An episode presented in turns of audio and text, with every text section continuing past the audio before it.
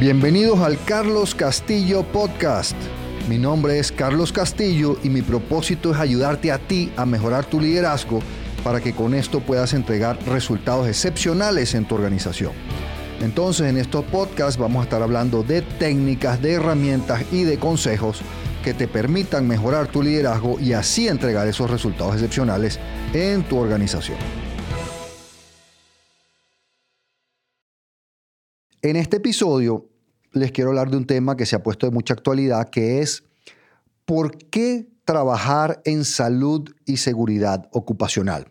Cuando estoy grabando este episodio estamos en plena crisis con este tema del COVID-19 y esto se pone de más actualidad.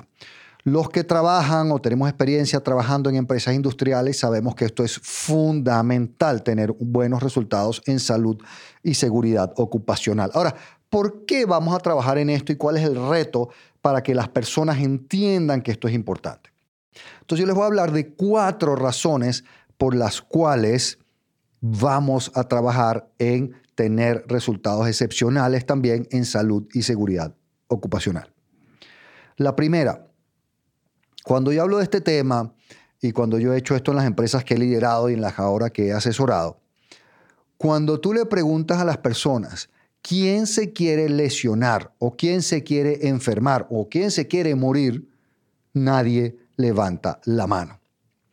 Entonces, cuando tú hables de salud y seguridad ocupacional, la primera razón por la cual vamos a trabajar en salud y seguridad ocupacional es porque yo, cada uno de nosotros o ninguno de nosotros se quiere lesionar, enfermar o morir. Esa es una razón básica. ¿Cuál es la segunda razón?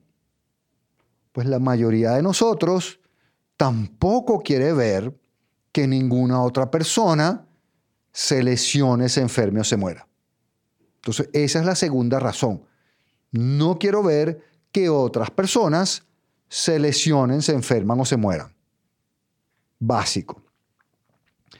Tercero, imaginen que ustedes salen a almorzar con su familia un domingo, van a un restaurante, comen todos muy bien, obviamente no ingieres mucho alcohol porque estás conduciendo, ingieres solo lo legal o menos, y pues tú sales del restaurante, todos muy contentos, se suben en su vehículo, en su automóvil, en su carro.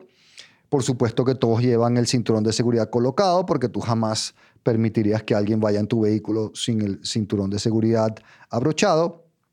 Por supuesto que no vas hablando por el celular, ni distraído, ni exceso de velocidad, ni nada de esas cosas. Entonces tú llegas a un, a un entronque, a un cruce de calles donde hay un alto, un stop sign, como dicen en Estados Unidos.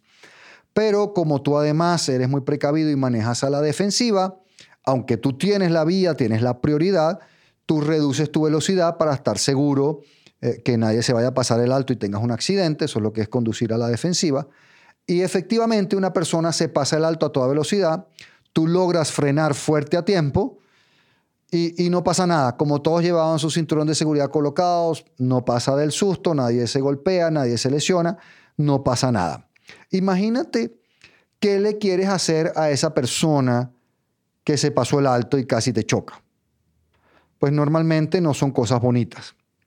Y eso me lleva a esta tercera razón, que es que yo me voy a enojar, yo me voy a molestar, inclusive mucho, con aquella persona que me ponga en riesgo, que me ponga en peligro.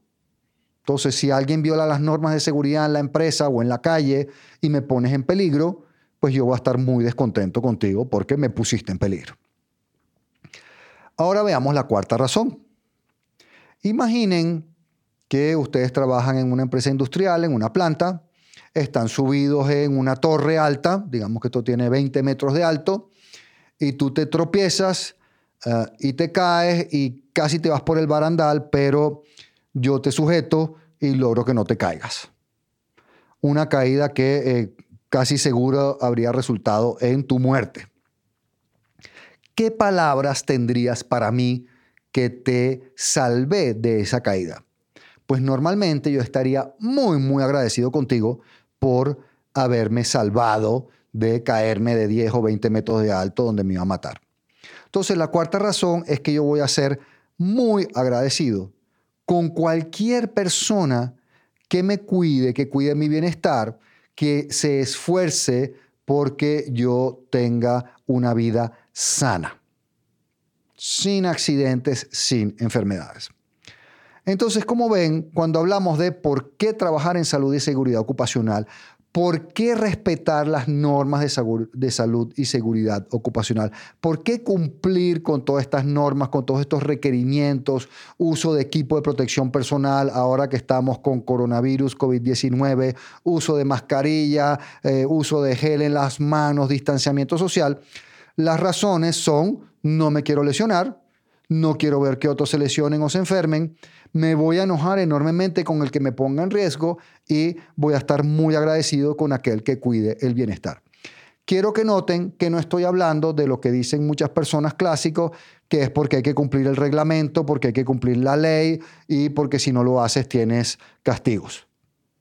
Eso también hace falta, pero en realidad vamos a trabajar en tener buenos resultados en salud y seguridad ocupacional por puro interés personal mío, porque yo no me quiero lesionar, porque yo no quiero ver que otros se lesionen o se enfermen, porque yo me voy a enojar enormemente con aquel que me ponga en riesgo, en peligro, y ni te digo si me hace daño, y porque yo voy a estar muy agradecido con aquel que cuide mi bienestar. Entonces, mi recomendación, mi sugerencia es que cuando ustedes estén hablando de temas de salud, de salud y seguridad ocupacional, hablen de estas cuatro razones por las cuales vamos a estar trabajando en salud y seguridad ocupacional.